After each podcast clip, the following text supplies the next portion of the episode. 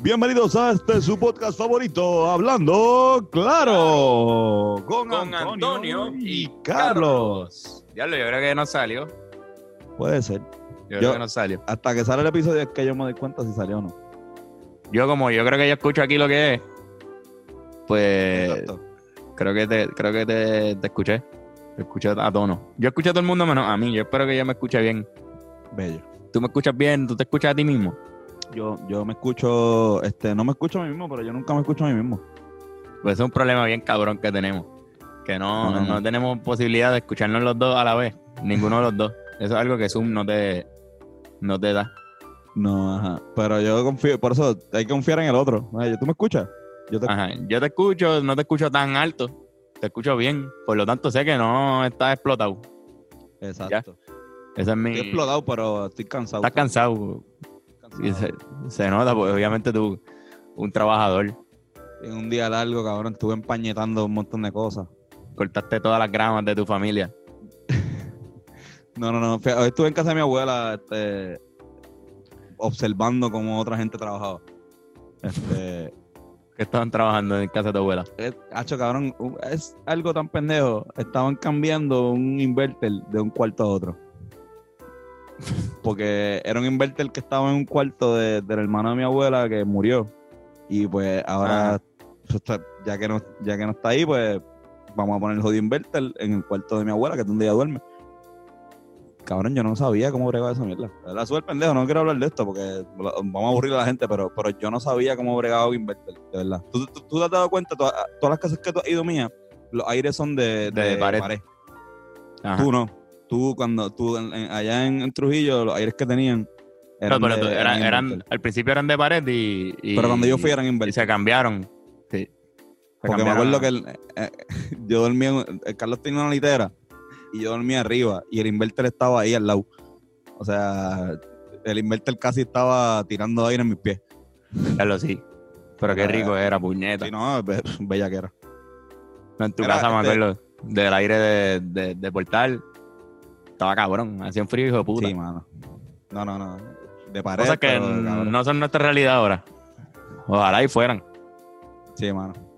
Mira, cabrón. Este. Se acercan cambios de este podcast. Eso es correcto, mano. Viene por yo ahí. no creo que haya que hablar mucho. Yo no diría mucho, pero. Se acercan cambios.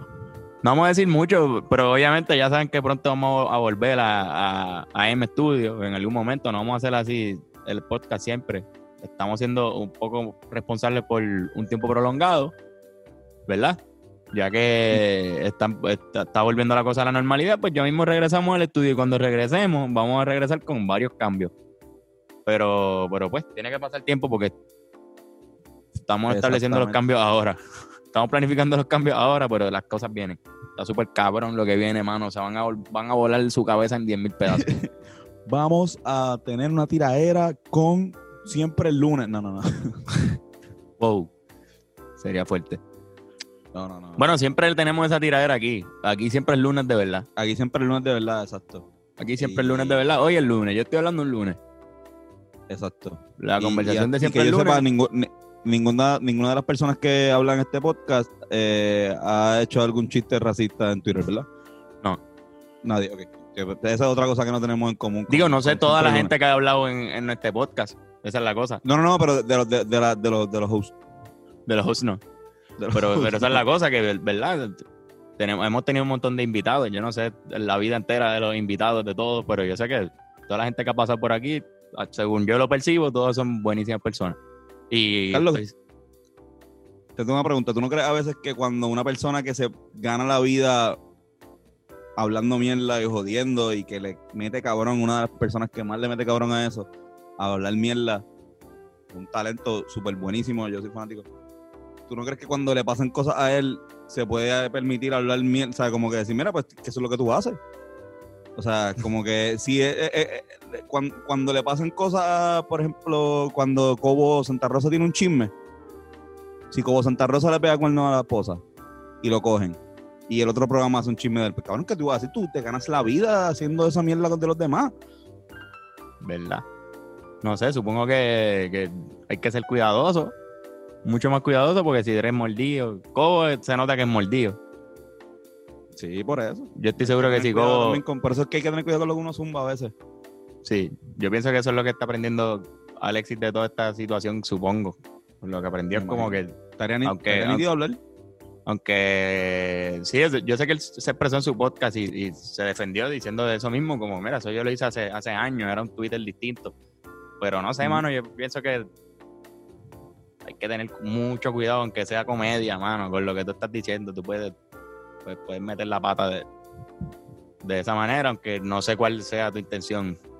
Hay que, es como le llamamos comedia, dark comedy a muchas cosas que no, que quizás no deberían llamarse dark comedy, que son otra cosa, que entran en otra Sí, y yo, y, y yo estoy de acuerdo con, con, con que ah, los comediantes estamos haciendo chistes. Y los chistes son, pues no son reales. O sea, no es que pensamos eso, es que es un chiste. Pero, pero si no es gracioso, si nadie se ríe, no es un chiste. Ujú. Tú puedes pensar que fue un chiste, ah, exacto. Igual que un montón de cosas racistas son un chiste y cabrón, no, no, me reí, cabrón, mala mía. Si yo no me reí, no es. No- Algo no bien raro, porque está- entra todo en una línea fina. Por ejemplo, había mucha gente que hacía blackface antes. Y el blackface en la comedia, eso no es es inaceptable ahora mismo. En un momento lo fue. No sé el contexto, no me sé la historia, no, tampoco quiero decir que jamás en la vida es lo mismo a los tweets que, que- él puso Sí, sí. o el tipo de comedia que, que él estaba haciendo. Pero sé que, lo, que, que la gente que hacía blackface antes era, era entendible, o sea, era aceptable. Y hoy día, si tú haces un blackface, incluso yo creo que Jimmy Fallon tuvo que ¿Lo pedir perdón. por eso? Lo, tuvo que pedir perdón abiertamente, ¿no? ya no lo por están algo había hecho antes también, que es como que pues. Pues lo hizo en el 2000 algo.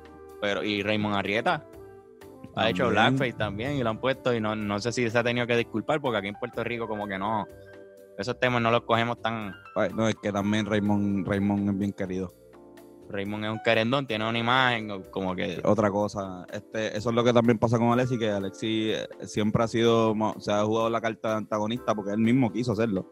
Sí, sí. Este, y le encanta hacerlo. Y que hay una diferencia entre tú hacer el, el, el blackface, por ejemplo, tú no... O sea, eh, a diablo, estoy hablando lo loco, con el micrófono para arriba, ¿se escuchaba lo que yo acabo de decir? Diablo. Sí, pero ahora mejor déjalo así, déjalo así. Ok. Pues, diablo, qué morón soy, perdón a todo el mundo. Este, un blackface, cuando hacían un blackface, por ejemplo, en Raymond, tú sabes que Raymond, no, yo no creo que haya tenido la intención de, de burlarse de, de la cultura negra, creo yo. Pero, pero ¿por qué? Porque sé que tiene una imagen de bonachón, que pues, cuando tú tienes una imagen de bonachón, la mayoría de las veces eres, eres buena persona. Este, Pero lo de, lo de Alexi, el problema es que está escrito, ¿entiendes? Eh, eh, para- se pu- puede pasar por realidad.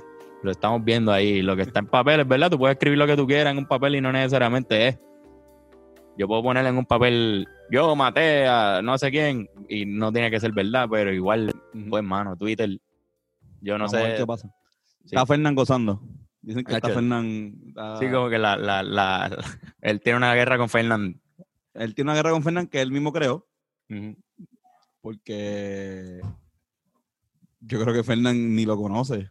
ni, ni- no sé si fue porque La- cuando, cuando, cuando fuimos al podcast de ellos, Fernán estaba haciendo otra cosa, que no, no era que. no Recuerdo que esa entrevista de siempre el lunes, Fernán no fue porque estaba trabajando, estaba en el banco, estaba haciendo algo de Rivera. Sí, e- era un día No- que no teníamos, dormido teníamos show, show ese día. Ah, un soundcheck, exacto, Sí. de la Sanse, creo que era la San Sebastián. Y nosotros tuvimos que ir a eso y después caerle a- al show. Ese, exacto. Exacto. Y yo no sé si fue que le cogió riña por eso, pero, pero siempre he hablado mierda de Fernán y, Esa es la cosa, que yo sé que estaba jodiendo, es, es jodiendo. él hace muchas cosas jodiendo. Él hace muchas cosas jodiendo, pero a ver, pero te, te salió, hermano, te salió mal. Si estaba jodiendo, pues salió No, mal. te- Y, y te me gana. imagino que estará aprendiendo muchas lecciones en este te gana momento. enemigos de gratis. A veces no, no, tú no quieres ser enemigo de todo el mundo. Sí, como O sea, que no hay. Igual eso es lo de él, hermano. Y, y hay gente, mucha gente que lo sigue. Y hay mucha gente que, que está ahí. Y, y eso es lo interesante. Ahora quiero ver, porque él va a abrir ahora un nuevo foro donde él se va a expresar. Y quiero ver si ese foro sigue siendo igual de impactante que antes. Porque quizás la conclusión sea que él no necesitaba el calce. Sí, sí, puede ser, puede ser. Quizás, no sé. Mira, vamos, vamos, tenemos una de las cosas más cabronas de este podcast, este, desde que lo empezamos, es que hemos tenido conversaciones con gente que no conocíamos. Hemos tenido muchas conversaciones con gente que conocemos, pero hemos tenido conversaciones con gente que no conocíamos, como Carlos Vega, este, como Juanpi, tampoco lo habíamos sentado a hablar. Este, y yo creo que hoy es uno de esos días. Oye, uno de esos Hoy días. es uno de esos días. Uno de esos días. Oye, uno de esos días. Se- Seguimos, ok. Ya la gente leyó el título, so saben quién está aquí, posiblemente. Pero estamos continuando con la escuelita del hip hop en Puerto Rico, que empezamos la semana pasada. Tuvimos DJ Predator con nosotros, La, el señor la hipoteca. Papo, con Papo, que estuvo aquí presente. Diablo, espérate. Ya lo, lo tenía ready y, y- y me enganchó. Este, pero hoy vamos a continuar esa escuela con uno de los tipos que es, es escuela, de verdad. Este hombre es. es un Maestro. libro andante. Un maestro en todas las. Y definiciones de lo que lo- significa la palabra. Lo, voy a traer aquí a la conversación ya con nosotros, el señor Luis Díaz. Luis Díaz. Ahí está conectado. Rapero. Míralo aquí. Dímelo. Aquí tenemos al, al señor Luis Díaz. Bienvenido a Hablando Claro. ¿Cómo estás, mano? Muy bien, gracias por invitarme.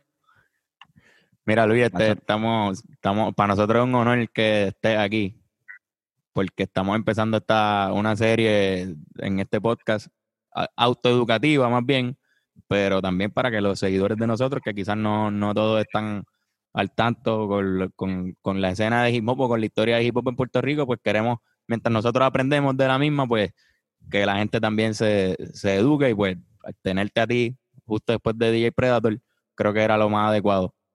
Así que gracias por estar aquí con nosotros. Vamos por encima.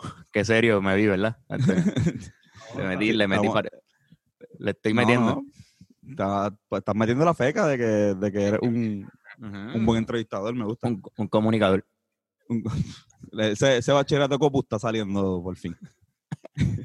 Algo así. Mira, este, nosotros somos cabrón. Para yo no ser tan formal, nosotros somos fanáticos tuyos, así que estamos aquí cagados y felices y pompeados. O sea, que esto es, no, no decir un sueño, pero es, parte, es gran parte de las razones por las cuales hacemos este podcast, sino también como que eh, conversar con, con gente que, que admiramos y desde la escuela, ¿verdad? O sea, Carlos rapeaba, pero, pero siempre estábamos, siempre tratábamos, antes de la era de Spotify, este, de capear eh, hip hop local. Y, y pues tú, no, tú, sabes, el nombre de Intifada fue uno de los que salió, obviamente, 79. Fuimos, fuimos, fuimos a muchos shows de, de hip hop. Vimos Intifada en el taller, Sí. no sé hace cuántos años atrás, hace como, como ocho años atrás. Los vimos. Nosotros hicimos un concierto en, en la high de nosotros, en la UHS, eh, de, que era en contra de la cuota que iban a poner. y te y eso- invitamos y tú dijiste que sí, fuiste para allá. Ah, sí, sí, claro, yo me Y- acuerdo de eso. Pues nosotros organizamos eso y eh, pa- para nosotros que tú hayas dicho que sí, eso fue este, o sea, fue de otro nivel. Igual otra gente dijo que sí, eh, te- terminó el jibarito, pero en ese momento específicamente yo me acuerdo que estábamos jugueados con tu música, este, con un mister que te había sacado, este, me acuerdo que nos sabíamos, yo, cre- eh, yo creo, casi de memoria completa. Sí. cabrón. Era el tercer disco, yo creo que de Intifada 3. Sí, Ese era el. yo creo. No, pues ya dejando la, la mamonería al lado. Gracias, no, gracias, no, en verdad, eso es bonito. Por lo menos, por lo menos ustedes lo dicen, porque es que este, hay que, yo por ejemplo, este, en esta semana se murió un amigo que era mayor, o sea, tenía como un 80 años, tú sabes. Pero que uno cuando, cuando, cuando reconoce la- las contribuciones de gente a lo que uno hace, eso, es- eso es bien bonito. Eso, eso de verdad, gracias por, por dejármelo saber. Gracias a ti. Y sobre las contribuciones, yo creo que este, este, este podcast va a girar en eso. Pero antes de, de hablar de tus contribuciones a la música, me gustaría saber cómo, cómo entraste a la música para que la gente conozca quién, quién era Luis Díaz antes del rap. Específicamente. Cuando chiquito yo cogía clases de, de, de cuatro. So, cuando Duro. yo empecé la música no fue rapeando. Este, pero como que si yo con cuatro ahora puedo cogerlo y me veo bien, pero no, no sale nada, ¿me entiendes? ¿Sabes? Poner las manos. Sí, parece, pero, pero, pero no me sale nada. Este. Y así fue que yo empecé, pero en cuanto a rapear, pues yo soy, yo soy, yo me crié en Villa Carolina y, y hay un montón de cosas que aunque yo estuviera metido en casa, este, las veía desde la ventana. O sea, no, no era, un- era como que, en verdad yo he dicho varias veces como que a mí el rap me vino a buscar a la casa. Este, los panas míos todos hacían algo, el que más y el que menos. El primer rapero que yo conocí, lo conocí, era un amigo mío de la infancia que se metió a rapear y después tú lo veías con los sur así, Adidas, con las tenis, pan, así, grande. Y ese era un pana mío de cuando chiquito, o sea que ¿Tú recuerdas cómo llegó el rap a Puerto Rico? lo que pasa es que el, el rap como tal yo no, yo no sabría, pero te podría decir que siempre una cosa que recuerdo es que graffiti siempre han estado, por lo menos de la cultura de hip hop, graffiti siempre han estado. Este, la cuestión de, de del breakdance se puso de moda también en un tiempo. Este, y en en verdad, hay gente que hace graffiti y hace breakdance, pero no necesariamente escucha tanto rap. Tú sabes que la cultura de hip hop es medio complicada porque este, no necesariamente los que grafitean, los que bailan, los que rapean, los que, los que hacen DJing. Sí, porque son las cinco. Este, cuatro son los- los que- Se supone que sean cuatro, pero Cuatro, no los importa. cuatro. Ok, no, ok. no, pues no, no importa. La, la cuestión es que cada cual está en su viaje y, y, este yo, yo, como yo siempre dibujaba, yo en la cuestión de hip hop, yo siempre, yo no quer- yo no sabía que yo podía rapear porque qué sé yo no sé, como que no trataba, yo no, yo ni siquiera practicaba, o sea, yo ni siquiera rapeaba las canciones así. ¿Tú me entiendes? Como que Mm. Hay gente que yo sé que, que, que, que les gustaba esa audiencia, pero yo en verdad no, porque yo no estaba pendiente de eso, pero yo me gustaba. Pero escuchaba, escuchaba rap ya. Sí, porque era lo que escuchaban los panas míos. Yo, yo en Mm. verdad lo que escuchaba era como que salsa.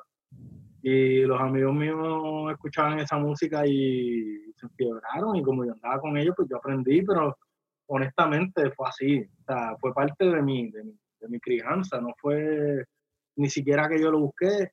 Y, y yo tenía panas que rapeaban y eso, y pues viste, para mí era como que, diablo, este pana mío rapea, como que, diablo". o sea, yo, yo ni siquiera estaba pensando en eso, pero cuando estaba en la universidad, que estaba en un grupo de, de- de- yo, yo, yo hice bachillerato en la Inter, y había un grupo en la Inter cuando yo estudiaba, porque la Inter cuando yo estudiaba allí era como más una, o era un refugio para los que no entraban en la UPI, o era una cuestión de los que estaban allí, eran los que podían pagar, viste. Ujú. Gente con dinero, exacto. yo no pude entrar a la Yupi. Entonces, el corillito de la gente que, los raperos estaban siempre en la misma esquina. Y como que hicimos un corillito y pues de ese grupo, pues, este, un amigo mío que, que breakeaba, empezó a hacer pistas, se llama Yalsi ahora. Ajá. Que terminaste haciendo un grupo de, de rap con él. Entonces, Ajá, entonces, él- él- lo que pasa es que él me dijo que él estaba haciendo pistas, porque lo que pasa es que él, él En trabaja en ese, en ese momento no estaba tan tatuado, me imagino, ¿verdad? no tenía ni tatuaje, no tenía ningún tatuaje, cero. no, Qué cabrón. tampoco, pero ¿Cuánto dinero tú crees que hay en el cuerpo de él en tinta ahora mismo? eh, muchas cosas son regaladas y por intercambio, en verdad. Ah, qué cabrón. Pero, pero, pero si En valor. a poner valor, en valor de... de es que no, tendría valor, en verdad, imagínate. ¿Cómo podríamos? Pero, No, no, pero él trabaja en una tienda de discos, Pentagrama, en Music Zone, Plaza Las Américas y Plaza Carolina. Entonces, cuando uno quería conseguir la música que a uno le gustaba, como el internet en verdad no existía, o si existía no era para lo mismo, no era tan fácil tampoco, ni había celulares que tú pudieras, pues tú comprabas los discos y él era el que tenía todo el tráfico de los discos, él pedía órdenes cabronas y viste, tú ibas para la tienda y le decías, mira, tipo, esto es lo que hay. papá". Sí, Entonces, que era un nerdo de la música bien cabrón, un super fan. además era el estaba- consumidor de la isla, en verdad, de esa música. Había, había gente que bajaba de Ponce a buscar música que traía, gente que bajaba de Macao, ¿me entiendes? O sea, que, que la gente que sabía estaba conectada a él, pues en, en un momento yo fui a buscar unos discos allí, como él había estudiado conmigo también, o sea, que teníamos una amistad, éramos Ujú. amigos. Pero yo fui a comprar discos y iba todo el tiempo y me decía, coño, hermano, en verdad, a mí me gusta más o menos los gustos que tú tienes. Este, yo estoy haciendo pistas, ¿por qué no hacemos un grupo de rap? Yo estoy haciendo un grupo de rap, quiero que te metas en él. Y entonces, pues, así fue que yo empecé a rapear, por- porque me invitaron, no fue porque estaba rapeando. O sea, yo empecé a rapear después, después de estar en un grupo de rap. O sea, ¿y ese grupo era Intifada ya? O sea, o... Ah, Ese grupo se llamaba Conciencia Poética. Y en ese grupo estaba yo, estaba Yalsi, estaba 79 y Mm, estaba este, Omar Romero, que se llamaba Nova Santiago. Pero este, ese grupo, Conciencia Poética, éramos nosotros. Y después, cuando 79 hizo su disco aparte, que se fue del grupo, pues nosotros hicimos Intifada, nos quedamos Yalsillo. wow, y cabrón. Yalsillo, pues decidimos cambiar de nombre, en vez de quedarnos con el mismo nombre, hicimos Intifada. Este, y Conciencia Poética, ¿se- ¿está disponible la música de Conciencia Poética por ahí? disco, hay un disco, se llama Democracia Usada. Es, un disco es- ah, mal grabado y todo eso, pero hay cosas que suenan bien sólidas y son del 97, 98, 99, 2000. Qué Ah. cabrón. Que en verdad fue como lo que pudimos grabar mientras estuvimos en el grupo, pues se lo, lo hicimos en un disco. ¿Cómo cuántos años tenían más o menos para esa época? En el 97, como que fue que yo empecé, yo tenía 21. Exacto, que era chamaco. chamaco. que te- tenía, era menor que nosotros. Tenía cuatro años menos. Ya él sí tiene un año más que yo. El 79 tenía, era un chamaco de 17 años ahí. Él estaba como que. en- La no estaba en la high 79, school. ¿verdad? Él se llama 79 porque nació en el se- 1979, ¿no? Sí. Que es fácil, por lo menos con él saber. Él se había menos. salido de la escuela y hizo como una carrera en John Dewey. Y ahí fue que yo lo conocí. Ok. Eh, pero era más chamaco que nosotros. Qué cabrón. ¿Cuál- ¿Cuáles eran las influencias de ustedes en ese tiempo? Así que música, qué bandas de rap era lo que estaba escuchando Conciencia Poética o Luis Díaz en esos tiempos. en esos tiempos nos gustaba el rap político, nos gustaba el rap independiente. Como que en verdad lo, lo que nosotros tratábamos de hacer era como tratar de hacer un rap en Puerto Rico que no tuviera que ver con el reggaetón, no porque el reggaetón fuera una cosa que no, porque el reggaetón lo hicieron gente que se criaron conmigo. Con hip hop. No, que se criaron con nosotros, aunque les gustara la porquería esa, ¿me entiendes? Pero, ¿viste? Y si eres de Villa Carolina, más. Pero, todavía. pero, pero para nosotros era una cosa como que no nos gustaba porque era que se copiaban de las cosas de allá afuera, cogían pistas y las usaban sin permiso, cogían la cadencia de las canciones y hacían una canción con... O sea, para nosotros eso no se hacía porque en la cuestión de rap hay unos códigos, es una cuestión de originalidad, es una cuestión de, de lo real, ¿me entiendes? Aunque suena como un discurso, una bobería como que bien clichosa y bien dogmática, como Ujú. quiera sí existía, y es como, como los códigos que existían en la calle, que a pesar de que tú fueras un maleante, tú seguías unos códigos, ¿me entiendes? Que ahora mismo no, no, no están, pues esos códigos nosotros los respetábamos, ¿viste? Y, y por lo menos, otra cosa que también queríamos seguir dentro de la línea del hip hop era la cuestión de, de que siempre en el rap que nosotros nos gustaba escuchar había algo de mensaje social político comprometido y también de afirmación de la negritud, ¿me entiendes? Como que a nosotros nos interesaba eso, no nos interesaba la cuestión del hedonismo, de la glorificación de, del narcotráfico, porque ya había un montón de gente y nosotros no éramos ninguno maleantes, nosotros éramos chamacos, ¿me entiendes? No queríamos pro- proyectar esa charrería que una gente sin ser maleante quieren proyectar. Considera entonces que eran como co- la contrapropuesta de, de lo que... Lo que nos hubiera gustado que otra gente hiciera, Ujú. ¿me entiendes? No sé, como que hicimos la música que, que con, con, con los poquitos recursos. tampoco. Con la, pero también siguiendo más o menos eh, pues, los códigos del verdadero hip hop que se inventó en Nueva York, ¿no? O sea, que... que nosotros lo entendíamos. nosotros lo entendíamos porque Ajá. igualmente era una cosa diferente. O sea, yo, yo me imagino que es distinto. Pero eso era lo que a nosotros nos motivaba más bien, ¿me entiendes? Como tratar de hacer una expresión de hip hop aquí, puertorriqueña, en español, porque también habían unos panas de nosotros que lo hacían, pero lo hacían en inglés. Ujú. Y, ¿sabes? Había New Rican, había gente que, que vivían en las bases militares que jangueaban con nosotros y que rapeaban, ¿me entiendes? Y eran americanos, y hablaban inglés. Y hay panas de nosotros que rapeaban en inglés primero y después empezaron a rapear en español. Por ejemplo, Velcro rapeaba en inglés. Velcro. Sí, sí, sí, claro. No, eso. en inglés y él rapea súper bien en inglés. O sea, él, él se crió mitad y mitad, ¿me entiendes? Y este, Ok. Ba- Babalu Machete rapea en español e inglés igual, ¿entiendes? Claro, claro. Pero, ¿me entiendes? Nosotros queríamos hacer algo en español, de Puerto Rico, en puertorriqueño, como que... Sí, porque como en algún momento hablamos con Papo en, la, en, en el podcast de que en verdad las dos vertientes vienen del mismo sitio. O sea, llegó la música, el, el hip hop llegó a Puerto Rico, estaban haciendo eso, rap y reggae en Puerto Rico, y de repente un grupo empezó a hacer lo que se conoció como el underground, y, y por ahí se dividió, ¿verdad? El- el- ahí fue que cogieron dos rutas distintas. Lo que pasa es que cuando se popularizó es cuando estaba de moda eso de mezclar el reggae con rap.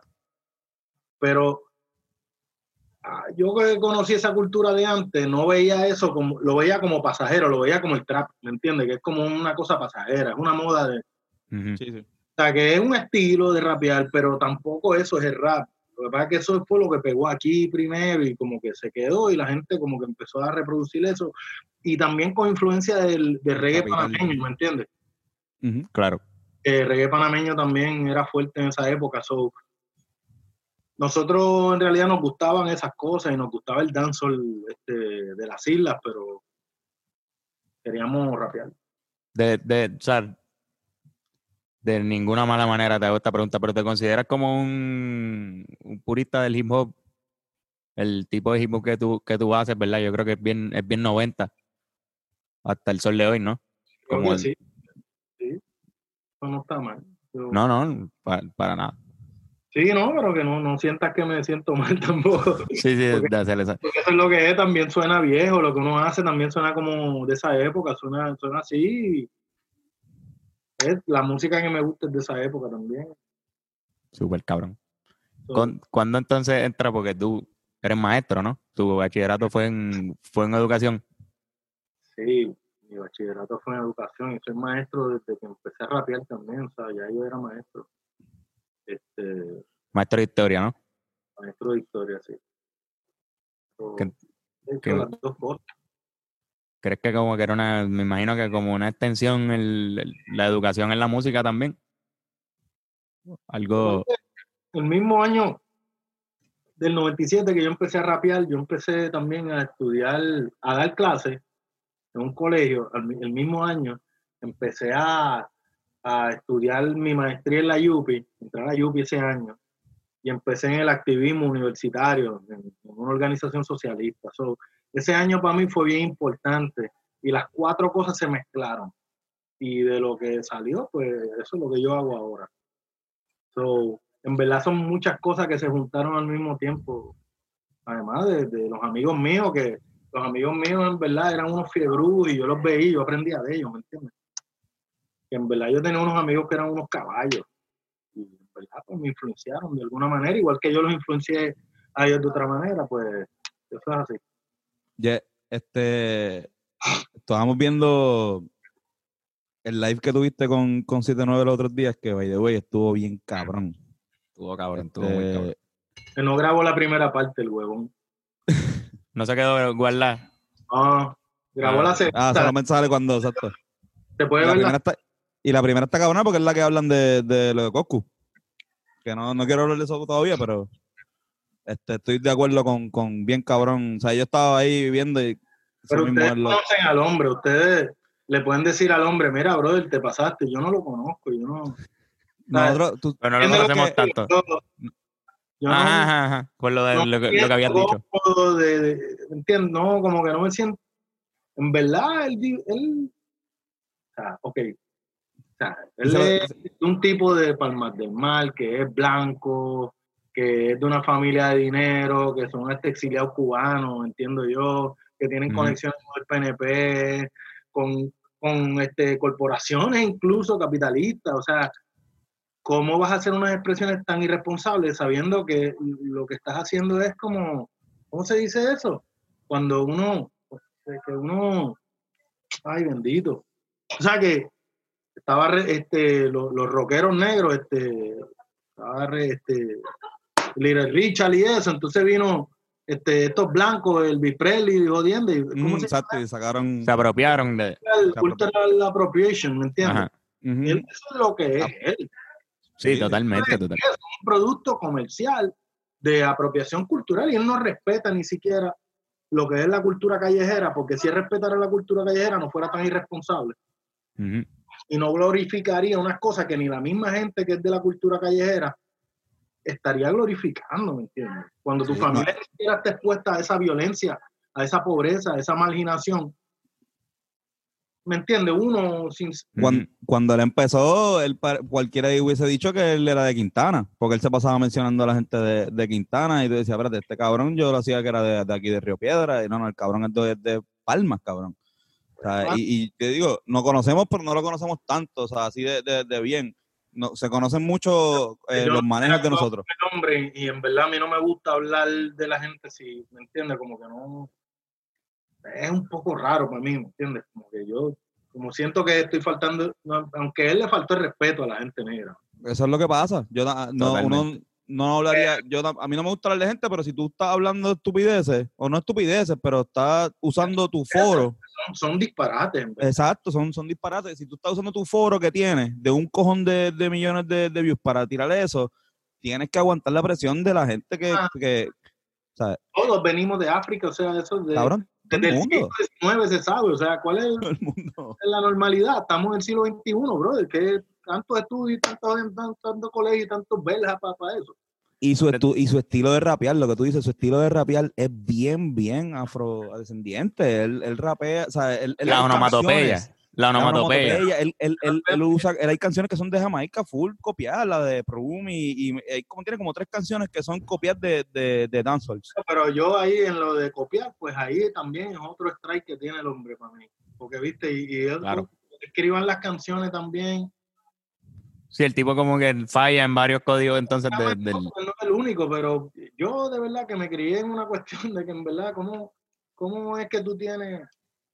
No sé, yo no sé, no, no quiero seguir hablando del hombre porque me siento hasta incómodo, ¿me entiendes? Pero, pero si tuviera la oportunidad de hablar con el hombre, se fuera sincero con él. y- ¿Sabes? Sí, sí, Yo- está yo- le hacen falta Yo par de tengo un clases. ejemplo para los muchachos, ¿me entiendes? Él es, él es famoso, yo no, yo un carajo. La gente puede decir, ah, no, tú hablas así porque es que como él tiene su pauta, no, no, no importa, ¿eh? es, un- es una locura lo que dijo. Y me da un poco de, de vergüenza.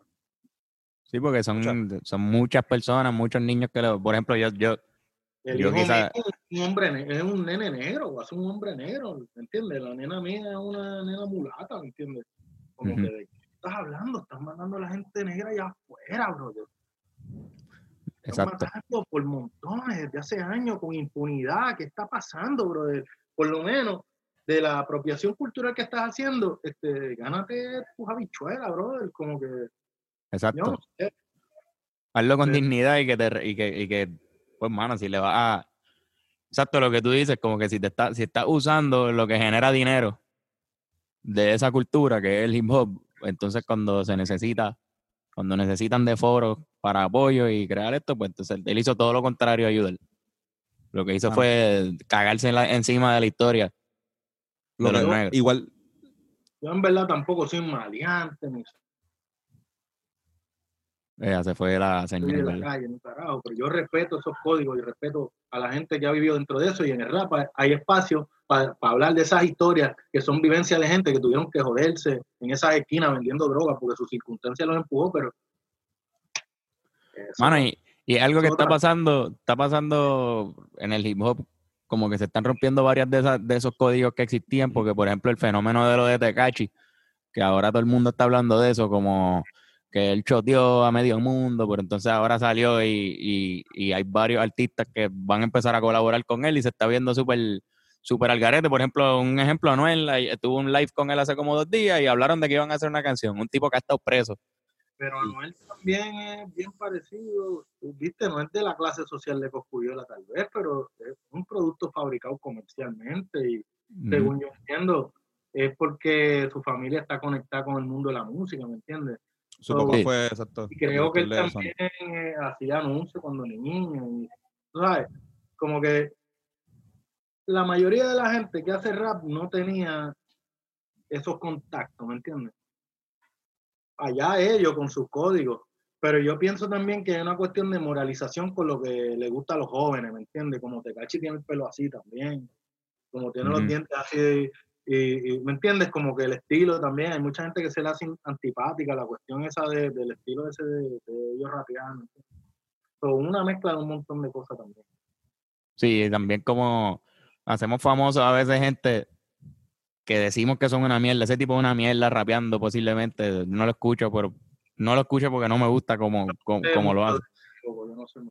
Exacto, pero, pero sé que se hace famoso por la mala fama. Son personas que se hacen famosos por, por, por mala fama. Ese tipo, la gente decía que era una mierda, que es un loco, que dice unas anormalidades, y de repente lo vemos todos los días, todos los días nos lo dan en los medios. De verdad, de verdad, de verdad, que a mí me da pena que ahora mismo no haya un ingrediente como de dentro del rap, que es la música que oye la gente por ahí, como de afirmación, de, orgullo afroamericano, de, afrodescendiente, ¿me entiendes? Que es una cosa de línea, ¿me entiendes? Que había antes.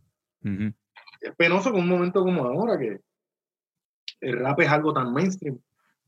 No haya mayor difusión de, las cosas que están pasándole a la comunidad que se inventó el rap, ¿me entiendes? Sí, mano, como está pasando ahora también con, por ejemplo, de la NBA, hay un revolú, cabrón, con, con, con que van a regresar el season. Pero hay gente que no quiere jugar porque hay muchos negros que están que de, de, la, de la NBA que están súper envueltos en la lucha y están diciendo, no, hasta que no tengamos justicia, pues no, pues no, no queremos continuar en la liga. Pero hay otros que sí, por la cuestión del trabajo. Creo que se refleja igual que en el rap, donde la mayoría de los exponentes o son negros o están simplemente haciendo algo que es de la cultura negra. Entonces están igual trabajando y haciendo la música como, como si nada. Pero bueno, este, en la NBA también está el problema ese, tú sabes, como que el shut up and dribble, como le dijeron a, Lebron. A Lebron, sí.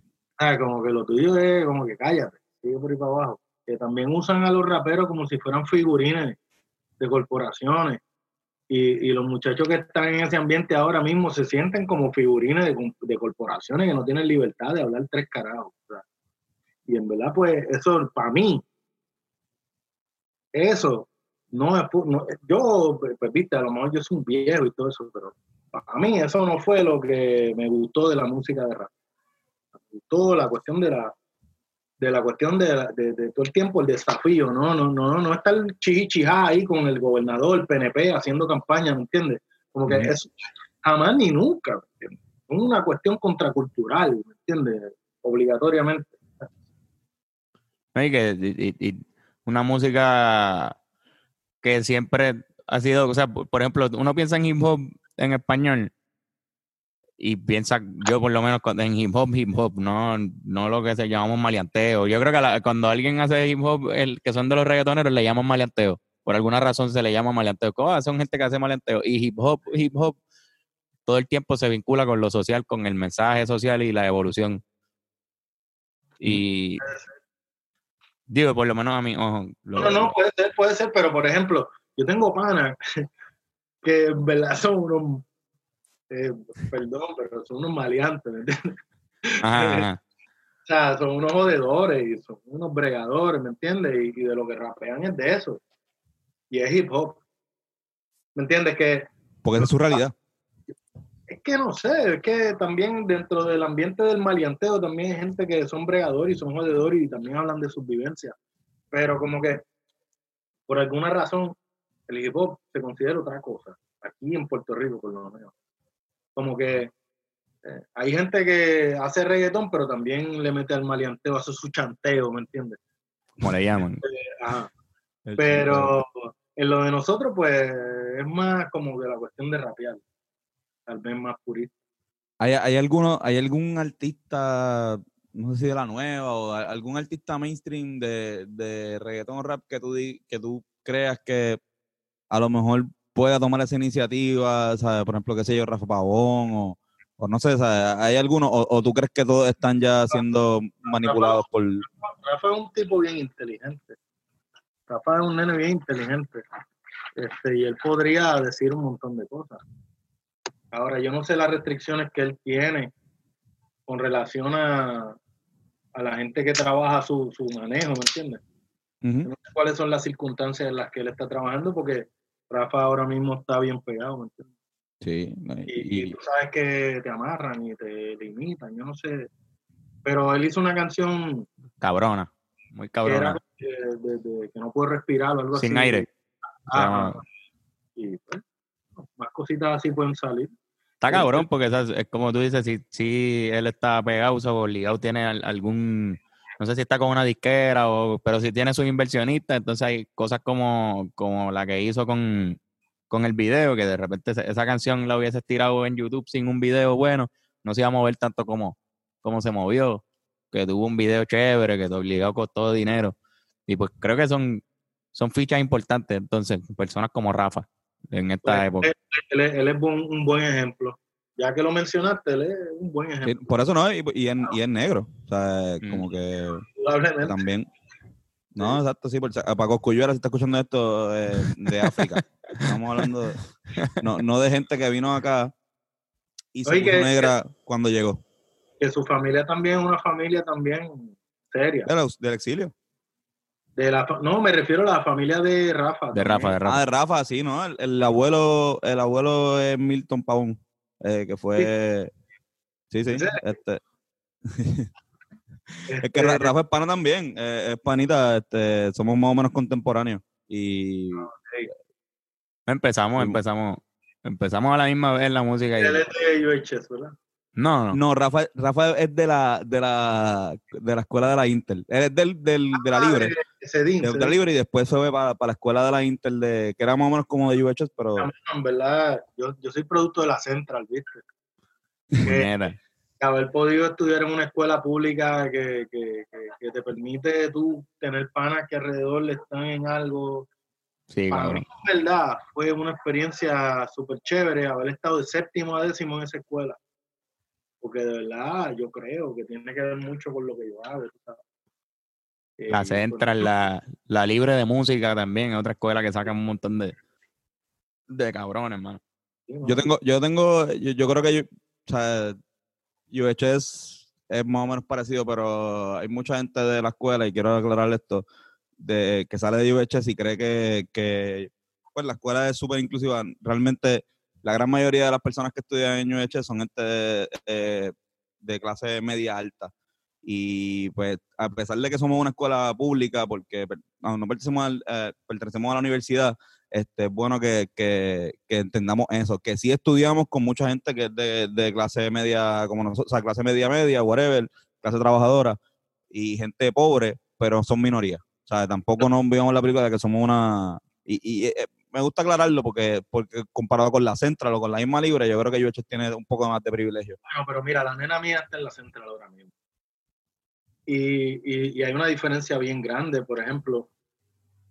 Según lo que yo veo ahora mismo, cuando yo estudiaba, había más gente, había más gente pobre en verdad en la escuela. Ahora Mm. mismo, y esto es un dato, hay, los varones son bien poquitos en la escuela. De verdad. Ajá. Yo no sé si. Yo no sé qué significa eso. Yo no sé qué significa eso, pero eso para que tengas una idea, ¿me entiendes? Este. am, cuando yo estudiaba había más gente así. este, pero, por ejemplo, en estas escuelas también han estudiado gente que por carambola han caído, ¿me entiendes? Sí, sí. No, Pero también significa que, que para llegar ahí tú, tú tuviste que haber tenido una educación previa una comodidad económica, una comodidad social que te permitió poder, porque qué cara es un chamaco dibujando, ¿me entiendes? El que puede dibujar y el que se dan cuenta de que dibuja y dicen, mira, hay una escuela para que tú dibujes, que- ¿me entiendes? No Sí, todas las familias están pendientes de eso. A Pero lo es mejor verdad, eso que ver. Y yo he notado eso también con, con, con la escuela de nosotros. Yo siento que en nuestra clase, que había un montón de gente, habían de todas las clases sociales, pero habían pobres y conocemos muchos pobres. Pero, pero las clases que he visto después Se ha, se ha vuelto cada Siguieron- vez más. Siguieron subiendo las clases y tú veías, nosotros teníamos un- unos gazebos y tú veías que las clases menores, papi, le ponían los Z a los gazebos, otro techo y tú veías que... Que había una veías que- inversión de padres. cabrón, y que estaban adoptando también eh, este, eh, y tradiciones de colegio. Por ejemplo, ¿te acuerdas que en, en nuestro año quisieron este, hacer una bienvenida senior, una pendeja una caravana senior? Que eso nunca se había hecho, cabrón. Y era como que, cabrón, porque lo hacen en María Reina y en San José y en este San Ignacio, ahora lo vamos a hacer aquí.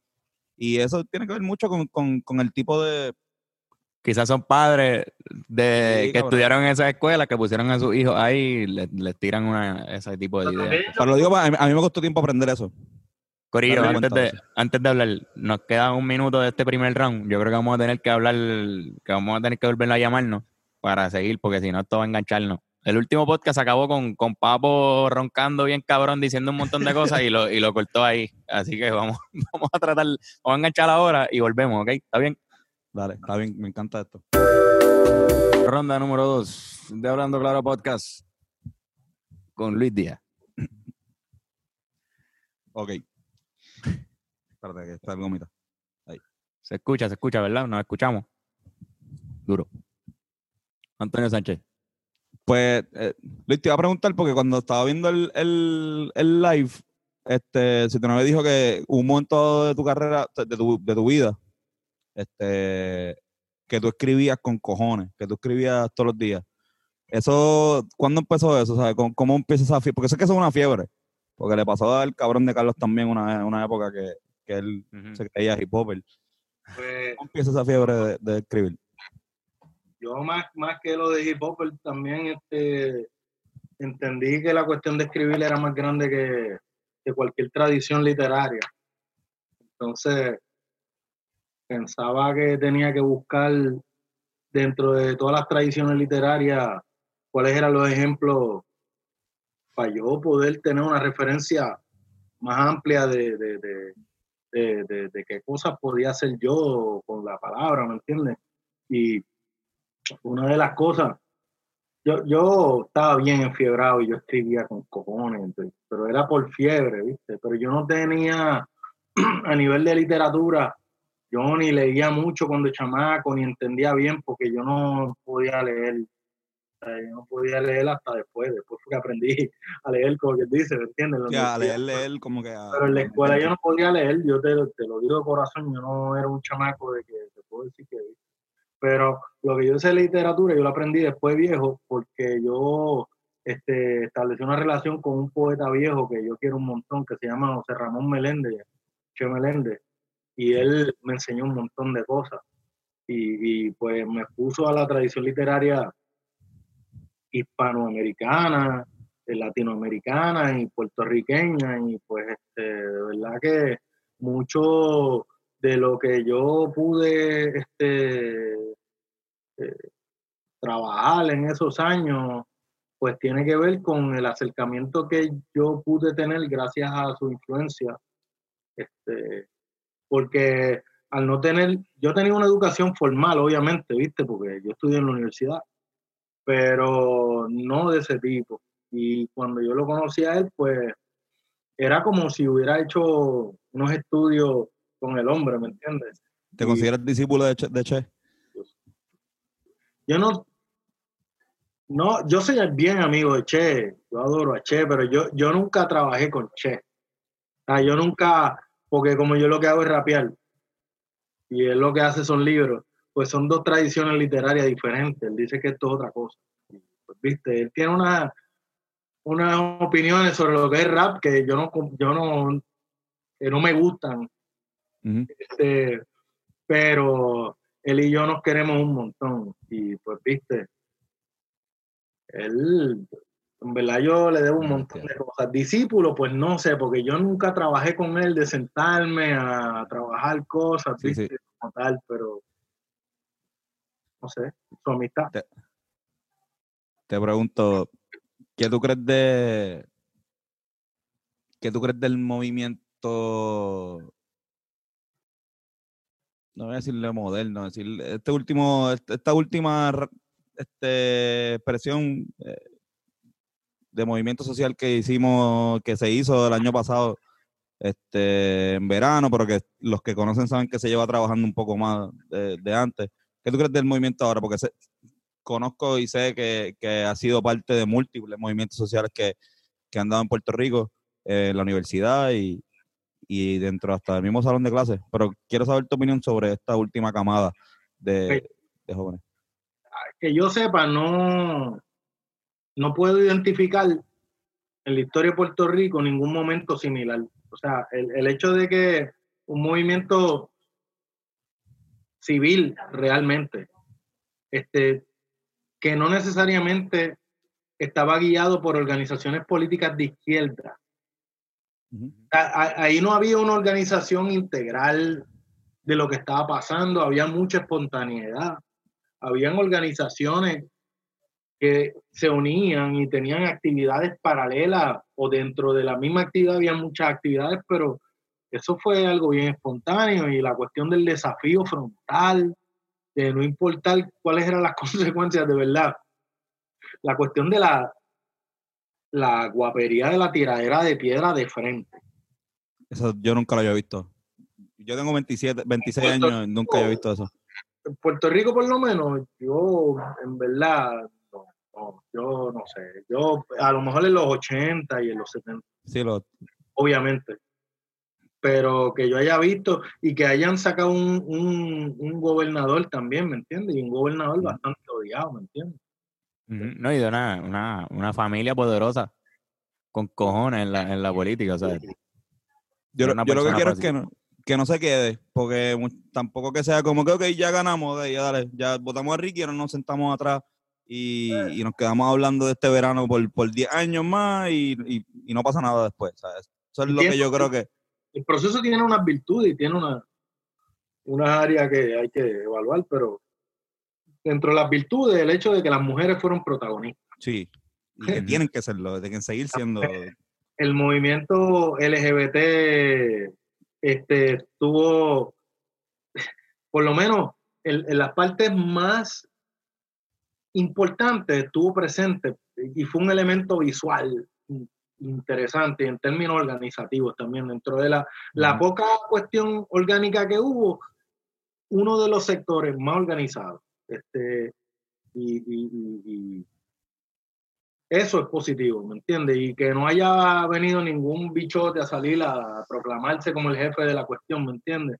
Sí, Sino sí. que eran jef- este, líderes más extraños hasta de la farándula, que es una cosa bien, bien simpática, rarísima y floja también, porque lo que indica es que no hay líderes de verdad, pero exacto, exacto. eso es interesante. Este, que El, nos- el- Eran más convocadores, ¿verdad? Habían como convocadores oficiales.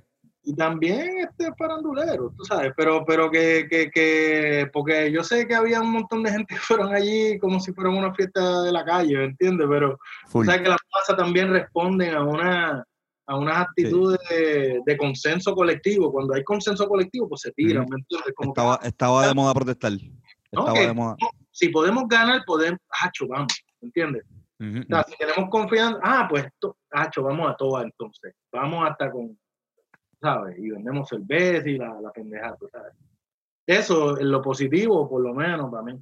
En la, o lo otro cuestión, pues, viste, no, no sé si se establece un paralelo este, consistente entre la necesidad de, de- de establecer una, una- una correlación entre lo que estaba haciendo el gobierno de Ricky Rosselló este, con relación al gobierno americano y la necesidad de la independencia de Puerto Rico en, en- en- como, una, como una cuestión económica, ya no como una cuestión ideológica y moral, sino que la, la independencia de Puerto Rico, más allá de consignas, este, porque le dicen, este, ¿cómo se dice? Eufemismos chéveres como soberanía o la lucha contra el colonialismo, que son conceptos, está bien, es verdad, Antiimperialismo. no, si fuera eso estaría bien, pero Sí. ¿me entiendes? Descolonízate, yo no sé qué significa, pero, pero ¿me entiendes lo que te quiero decir? Es como, eh, ok, eh, eh, ya, ¿me entiendes? Este, hay que hablar de, ¿Crees que no hay como un norte fijo? No, No sé, hay- No, que No nos, hay está saliendo, nos está saliendo cara. O sea, además de todo lo ideológico, nos está saliendo cara la, la, la colonia. O sea, nos estamos jodiendo bien cabrón. O sea, siempre, pero ahora nos estamos dando cuenta que pues, con esta crisis y con toda esta mierda, no, ni siquiera nos conviene ya estar con, con aliados de esta manera, con la máxima potencia, supuestamente. que nos íbamos a joder cuando hubiera independencia. Ajá, exacto. Y en verdad ahora mismo no Estamos jodidos Bien. con, con- podemos, digo, a menos que nos metan un bloqueo económico como lo hacen a Venezuela, que le estrangulan desde afuera también, ¿me entiendes? O como lo hacen a Cuba, porque Sí, que como un una, una agenda detrás.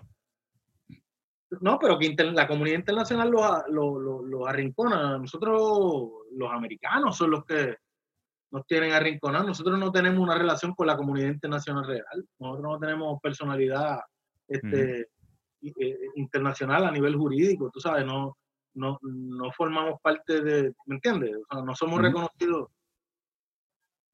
como un ente aparte, sabes, con voz propia, ¿no?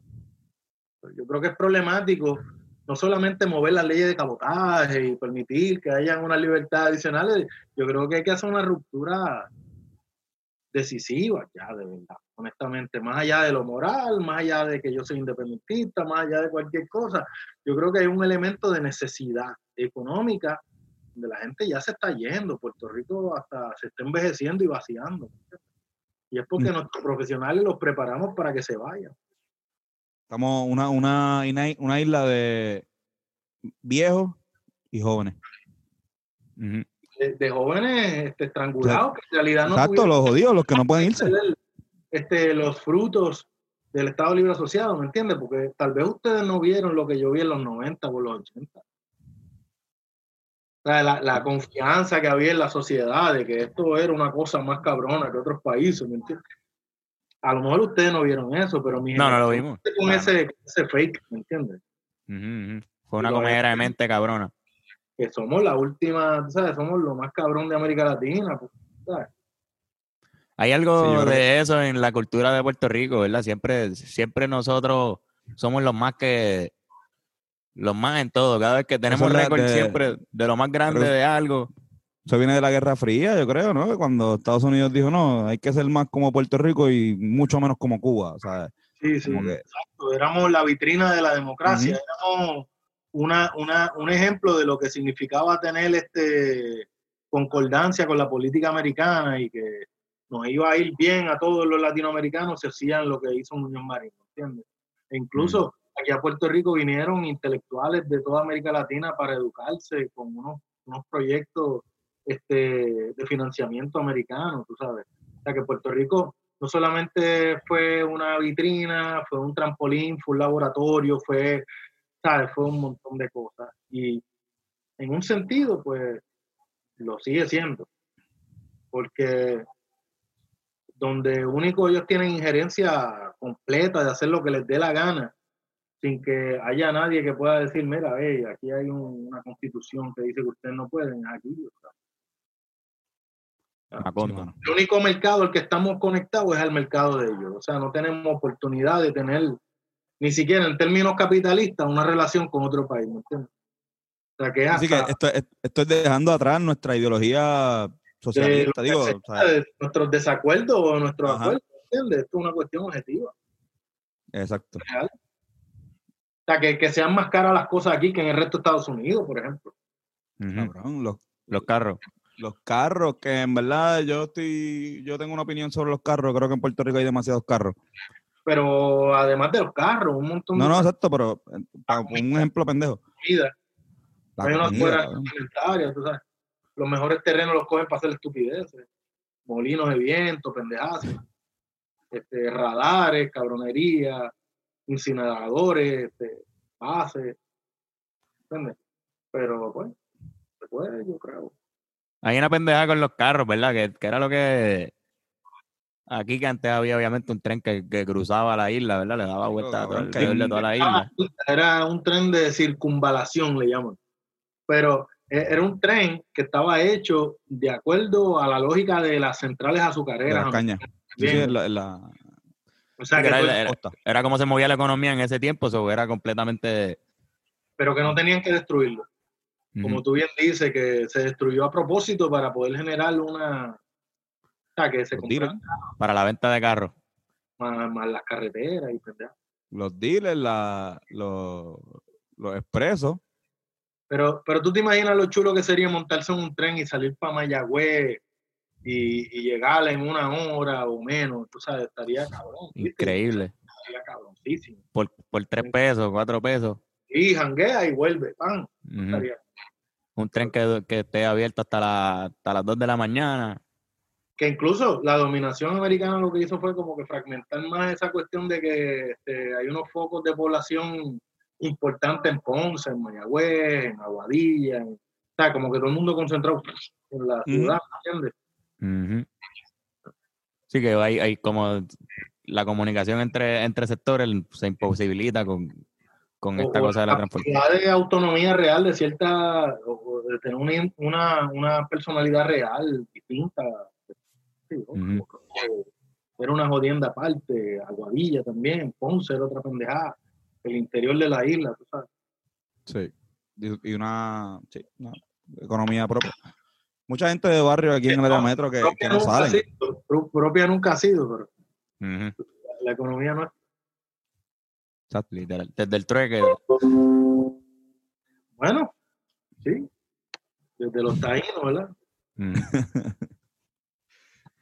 No, pero, tacho, sí. Eh, ya, lo cabrón. ¿Qué convención más hija de puta, mano? Son- es que es bien Este- raro. Para nosotros es raro porque usualmente pues este podcast se, se habla sobre música, sobre comedia. Son la mayoría de los invitados, pero pero pues hoy hoy hoy es una clase aquí. Estamos cogiendo una clase aquí, Tony. Esto está súper cabrón. Estamos en la misma, estamos hablando de lo mismo. No, te- y, y muy pocas veces pues tenemos la oportunidad de hablar con, con, con una persona que pues esté capacitada y, y eso está mal de parte de nosotros. Porque deberíamos invitar más gente como tú.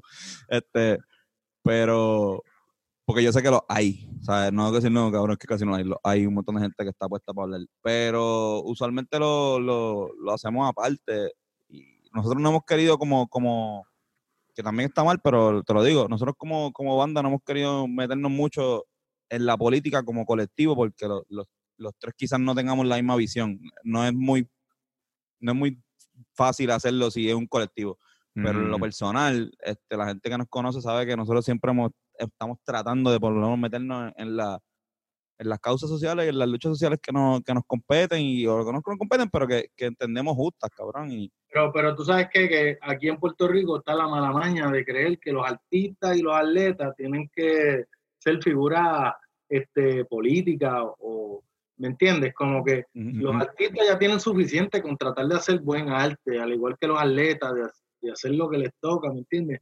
No tenemos que ser figu- figuras políticas, todo, ¿me entiendes? Porque a veces a un artista le obligan a tomar posiciones que en realidad no está preparado para tomar y de verdad yo no, no creo que necesariamente los artistas tienen que ni los atletas tú sabes Tito Trinidad gente así tú sabes como que está cabrón cabrón está cogiendo cantazos y me entiendes también tiene que tomar posiciones correctas políticamente me entiendes como que yo no sé si si nuestros espacios son los mejores. Yo esa es la decisión que tomé.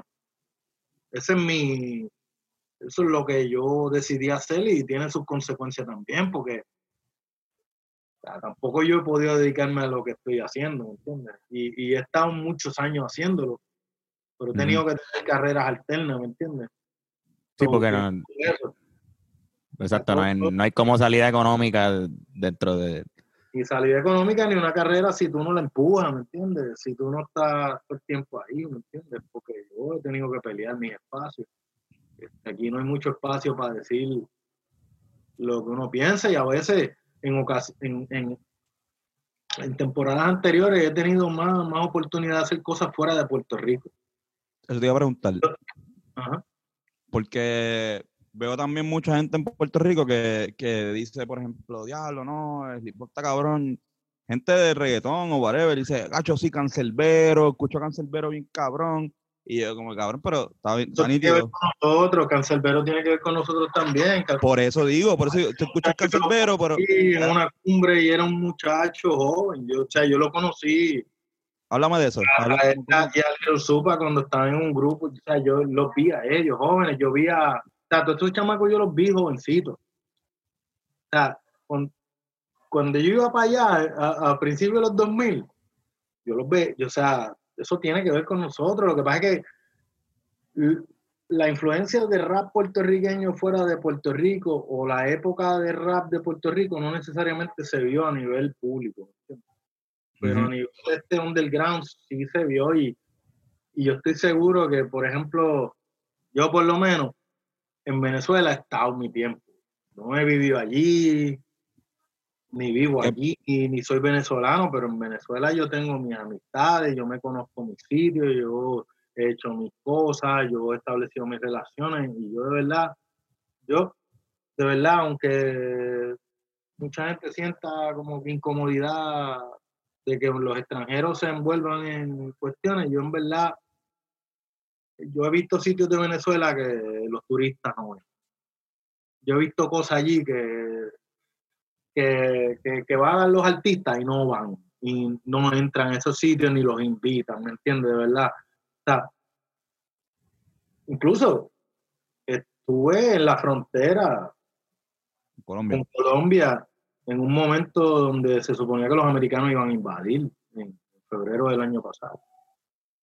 Eh, cuando el concierto de Juan es aquel que estaba, esa gente allí, yo no sé, eran un Sí, montón sí. de artistas comerciales de Virgin Records eh, que organizó una cuestión. Pues este, yo estaba en el, en el contraconcierto y, viste, yo, yo vi mis cositas. Yo vi mis cositas. Este. so, Estaría nítido hablar de eso, pero, pero en persona y, y con una cerveza. cosa que yo no puedo. Por eso, por eso, por eso, por eso. No, no. Pero, Eh, no, pero- quiero decirles que Venezuela para mí es otra historia. No, está cabrón porque cuando, cuando nosotros empezamos, cuando yo empecé a consumir tu música y la de 7-9, empecé a la misma vez a consumir los aldeanos, este, me- a mí me, me- me sorprendió y me encantaba. cuando, que- lo- cuando los aldeanos se Bueno, Claro. no, Ah, Ajá.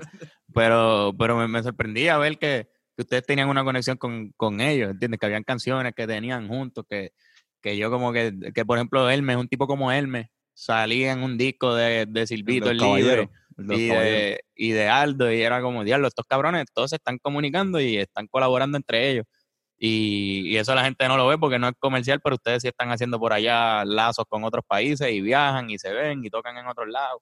Muchos puertorriqueños que quizás está haciendo dinero aquí con el reggaetón, pero no salen de aquí. Se quedan aquí tocando aquí en los paris, ¿entiendes? Nosotros, por ejemplo, también que no, no somos de la música comercial de aquí, pero porque el- el- en la música que nosotros hacemos tampoco hay una salida cabrona, así que nos vamos a hacer millonarios, pero sí hemos hecho nuestras cosas en otros países y, y- y hemos logrado salir y, y hacer y hacer esas conexiones con, con gente internacional que está cabrón conocer otras culturas. Y, Y, Y tuvimos. Y Venezuela tuvimos lo contrario, porque tuvimos la oportunidad de colaborar con, con, Ah, con sí. Simón, Simón Grossman, que es un venezolano radicado en Miami, que es todo lo, o sea, es una persona que es hijo de, de antichavistas que son gente de dinero. Y cabrón, ¿sabes? No- de- nosotros estamos colaborando con esta persona y, y es pana, cabrón, porque ¿sabes? es buena gente como ser humano. Pero de entrada no tenemos ideológicamente la misma, O sea, la misma línea. Y fue una conexión bien, bien, Una bien conexión extraña. bien rara, bien rara, sí. Porque ellos, me acuerdo que, que se pasaban hablando, o sea, pasaba algo que, que no importa que hablábamos, vamos a terminar hablando de, de Chávez o de Vamos a discutir. vamos a pero- discutir y entonces se cabrón. No estamos para esto musicalmente. Es que es un tema bien difícil. Es un tema bien, bien polarizante, tú sabes. Y en Sí, verdad.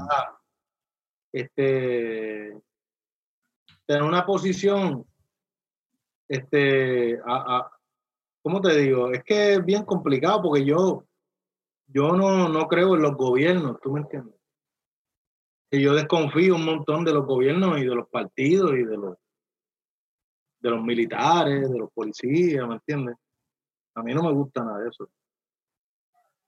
So, este, es medio complicado el tema y es polarizante, pero este, como hay unas cosas que, que, que son este, gérmenes que vienen de afuera, o sea, que, que es una política también intervenida por, por elementos extranjeros realmente, este, especialmente Estados Unidos, que brincan desde Puerto Rico incluso.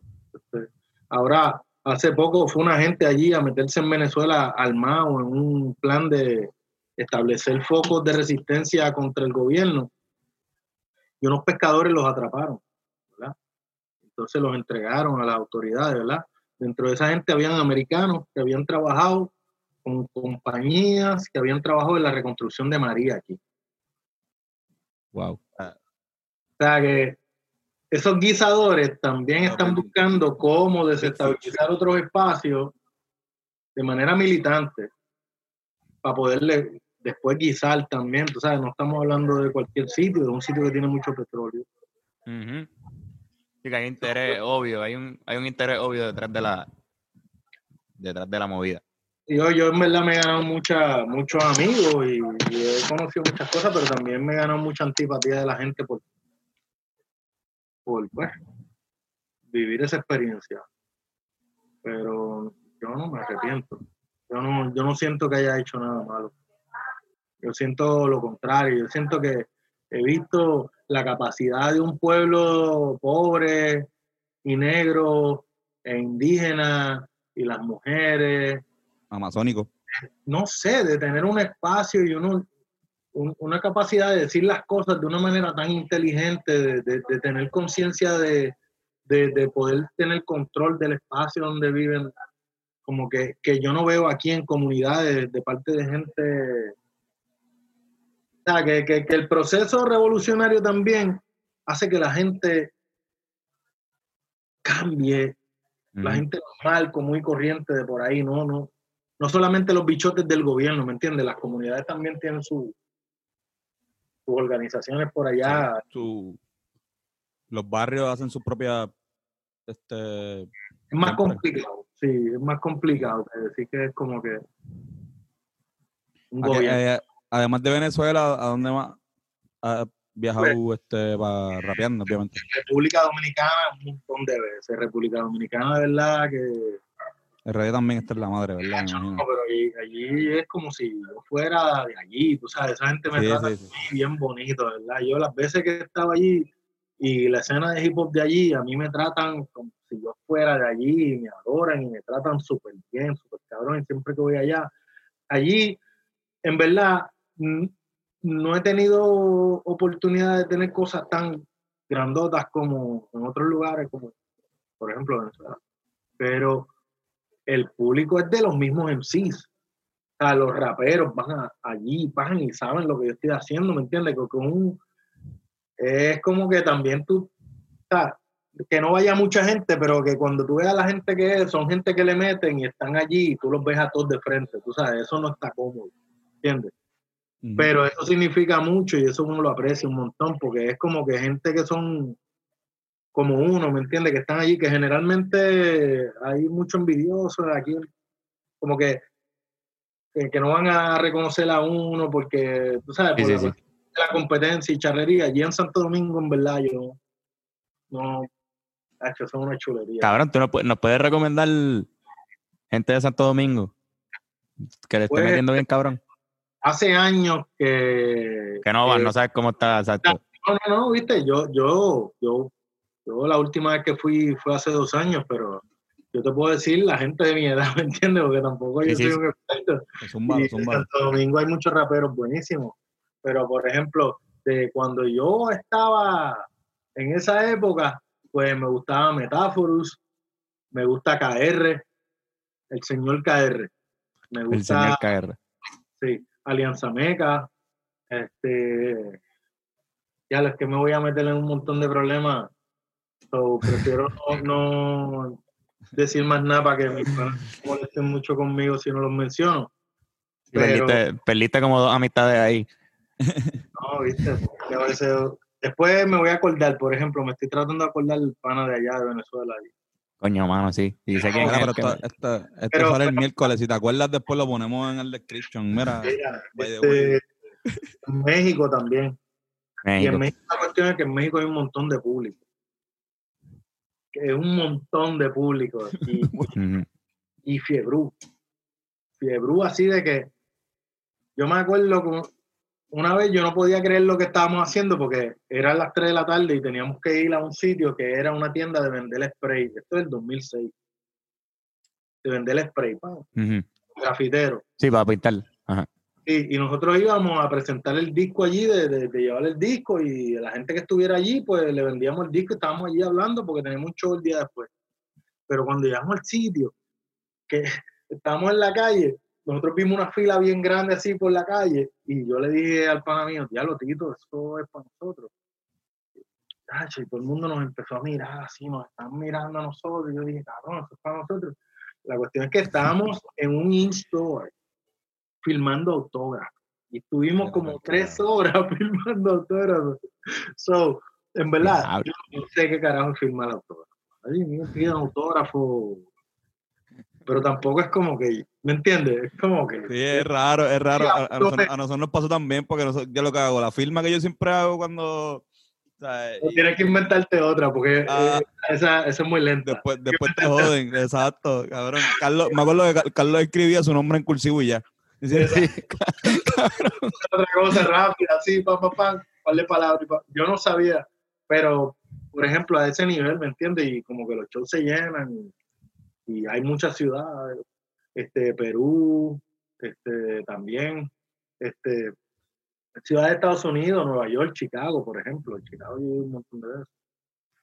Este, Qué cabrón. la, la, diáspora, la diáspora boricua, me imagino que hay algo de... sí, eso es. la, la, la comunidad de, de- del sector de Humboldt Park, este, pues, que es la comunidad donde se crió Oscar López. Sí, hasta cierto punto es más nacionalista que, que muchos de nosotros acá de la isla. Pues por eso, por eso también fue que fui muchas veces a Chicago. Pues, cabrón. Luis, entonces, que, que ya que se nos está acabando el segundo round, quedan 5 o 7 minutos.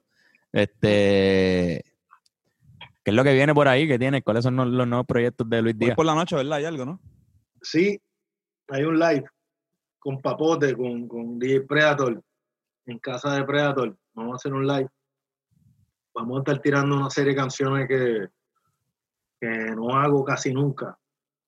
So, para, para que valga el esfuerzo de hacer un live en, en la pandemia, como todo el mundo, pues tratar de hacer algo diferente y que valga la pena. Y tratando de atenuarlo a las cosas que están pasando en términos de la cuestión racial en el mundo, porque lo que está pasando en Estados Unidos ha resonado aquí, porque ha, ha- ha- han surgido una serie de discusiones sobre qué somos, cómo somos, somos negros, de dónde venimos, ¿entiendes? Y es importante también que se denuncie a la gente que están haciendo lo contrario, que es este, tratando de evitar que, que esos temas pues se eliminen ya. Se eviten, se eviten. Sí. So, este, estaremos en, con DJ Predator, Facebook Live, este, Mr. Luis Díaz, vamos a meterle a eso, ¿Eso a qué hora? A las nueve. eso a las 9. Estoy tratando de meterle contenido a la página de YouTube, tratando de saber lo que es Spotify, porque viste, tengo una cuenta ahí y sale un tanguero y una cosa cabrona, no sé. No, pero ya hemos podido poquito a poco separar los Luis Díaz del mundo de los otros Luis Díaz. Qué cabrón. Y pues este, esta semana, pues, este, con, con la ayuda de mi novia, de Ingrid, pues trabajamos en uno, en un, eh, un videíto ahí de una de las canciones, o estamos tratando de hacer una serie de cosas. Cosas de hombre, ¿no? Fue el, el- No, morí, mo- como un Este- video montaje ahí, Me encantó esa canción, mano, del, del, Sí, del mano, está último bueno. disco. bueno. Fue mi favorita de ese, de ese disco, fue como que la más que me... lo escuché hoy este, otra vez y está bien cabrón, la verdad. Es tu primer disco solo, ¿verdad? Díaz. Este que no se llama Intifada, sí, Ajá. pero Te, este... te- te pasa mucho que te dicen intifada, que piensan que tu nombre Ay, rapero es es- intifada, ¿verdad? Inti, me dicen Inti. Pero eso no es nada, está bien. Este, pero los tres discos de Intifada son canciones que escribí yo. Sí, eran, los beats eran de Yalsi y tú. Igual aquí casi todas las pistas son de, de, de Duela, Mind Duela, casi todas, exceptuando cuatro. Una es de Predator, hay tres que son de, de Blackie. Yo creo que ya. Pero casi todas son de, de la misma persona, o sea que como quiera, los otros discos también son discos completamente que yo rapeo y escribo, pero en este disco pues yo tuve mayor libertad de, de hacerlo a mi forma, o sea, como yo quería. Sí, sí, sí. Como que la- la- me imagino que cuando hacían los discos con, con Yalsi, pues supongo que era algo más como que hablaban entre los dos, los conceptos de la canción, cómo iba a ser. Y pues. También, también recuerda que yo, en verdad, cuando empecé a rapear, yo no sabía lo que estaba haciendo. Yo, los primeros discos míos son unas loqueras que en verdad lo que salió fue lo mejor que pudo haber salido en el momento en que salió. Y Mm. se hizo de una manera rápida, sin chavo, a las millas, sin mucha edición. So, en realidad el control de calidad lo tenía ahí Yalsi. So, los- esos discos en verdad tienen mucho peso de, de lo que resultó. Este, que en verdad los dos estábamos bien envueltos en, en el producto. Entonces, este, todos los discos de Intifada también están en el, en el Spotify, en el YouTube, Ahí que lo, están. que lo pueden conseguir ahí. Y bajo Luis Díaz pueden encontrar su, su, su última producción. Y que también en el canal mío de YouTube están los, porque Spotify lo sube también como, Sí, como, como, como- como videitos de YouTube. O sea, Exacto. Sí, exacto, a la exacto. carátula con la eso. So, el que quiera escuchar que le meta eso y también que vea el Facebook Live, que no pierde nada por, por ver un show Exacto. Sí, sí, la gente que está escuchando hoy, esto a las hoy, nueve de la noche. exacto. Entonces te podemos conseguir por Facebook como Luis Díaz, tienes Instagram, Mr. Sí. Luis Díaz, ¿no? Sí, correcto, en el Instagram. Sí. Mr. Luis Twitter, yo Díaz. no lo he entendido, yo no. Hay una cuenta por ahí, pero no entiendo. Hacho, Twitter. Yo, no hablemos de ese mundo. Pero Sí, entonces te, pueden conseguirte por Instagram como Mr. Luis Díaz y está en Spotify toda la música. Ya saben que eso es asignación para todo el mundo que está escuchando este podcast. Los Fiebru, zumben. Este año seguimos, vamos, ya, pues voy a empezar a grabar ya. So, mismo tiro algo. Duro. Seguimos Durísimo. Estaría, estaría cabrón este, que nos viéramos, digo, cuando se acabe de este revolú, vernos en persona y darnos para la cerveza y, y Ay, por hablar. favor, dale, vamos, vamos a hacer un show juntos, lo que debemos hacer. Ay, bendito. Vamos pa' encima, ¿no? Y, y, y me enteré por ahí que somos casi vecinos. Estamos aquí en, en Río Piedra. Aquí estoy. Así que nos veremos por ahí. Entonces, gracias Luis, mano. Bello. Fue tremendo ustedes, tenerte. Gracias. Muchachos, de verdad. Espero que haya servido de algo la. No, súper cabrón. Sí, no, súper cabrón la conversación y aquí a la orden para lo que sea. Bueno, Siempre. pues igualmente. Pues gracias, mano. Entonces, nos veremos la semana que viene en otro Hablando Claro. Todo el mundo descanse. Y les recomiendo pues que, que, que piensen bien las cosas antes de hablar. Esa es mi recomendación de esta semana, Antonio. ¿Cuál es la tuya? Eh, sí. Eh, wow, no estaba ready con ninguna recomendación, pero este, el segundo season de Pose salió en Netflix y está bien cabrón. Yo sé que recomendé este ya, pero si vieron el primero, vean el segundo. Está bien nítido. Este, por lo menos a mí me encanta. ¿De, de qué? De Pose. Es una, es una serie de, eh, que hizo. Netflix. ¿ah? Ujú. Como pose. ¿En Sí, serio? como Pose. Sí, sí, es Drag queens. de las Drag Queens, sí, sí, sí. ¿En serio? Deja que yo le di eso a mi novia. Está el segundo season ya salió. No, Está bien cabrón. ah, esa serie está bien cabrona. Sí, y eh, toca mucho lo que es la cultura de la diáspora. Sí, sí. boricua, Sí, son boricuas, son, son, son negros boricuas de, de Nueva York, trans. de la jodienda también. Sí, cabrón, de- del, del Vogue, lo que es el voguing. Qué hijo Sí, de puta. la bien cabrón. también de esa época de los 80 que tiene que ver con el rap también. Sí, Mira, nos sí, van a sí, cortar, nos van a cortar ya el, el segundo round y no quiero que piensen que es que por el tema que estamos hablando cortamos y censuramos. Así que Oh, bueno, gracias por invitarme, muchachos. gracias, a ti. Hasta la próxima. Y yo. Sí, señor. Un abrazo.